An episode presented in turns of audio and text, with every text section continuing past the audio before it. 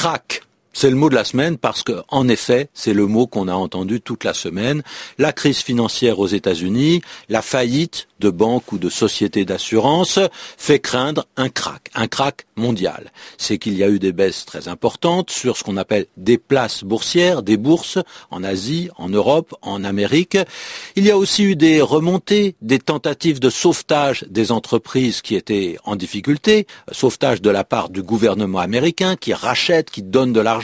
Alors, même si on parle de crack, on ne peut pas vraiment encore dire qu'il a eu lieu. On n'est pas sûr. Qu'est-ce que c'est un crack? Un effondrement brutal de la bourse, des cours de la bourse, c'est-à-dire de la valeur des sociétés qui sont en bourse, qui sont cotées en bourse. Mais un crack, c'est une chute tout à fait soudaine qui peut ruiner beaucoup d'investisseurs, c'est-à-dire des gens qui ont mis de l'argent là-dedans, et aussi de petits porteurs. Ce qu'on appelle les petits porteurs, ce sont les gens qui ne sont pas des professionnels de la bourse, mais qui ont quelques économies et qui achètent un petit peu quelques titres, quelques actions. Et quand il y a un crack, ce sont souvent les premiers qui en souffrent.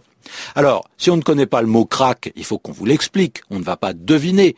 Mais pourtant, il est très expressif, on devine presque un crack, on entend bien une cassure, le mot est de la même famille que le verbe craquer, et ce bruit fait penser aux quelques secondes qui sont juste avant un effondrement. C'est le crack d'une charpente sur le point de s'écrouler, les poutres qui se brisent. C'est comme une vision qui va arriver, et c'est bien ça qui fait frémir.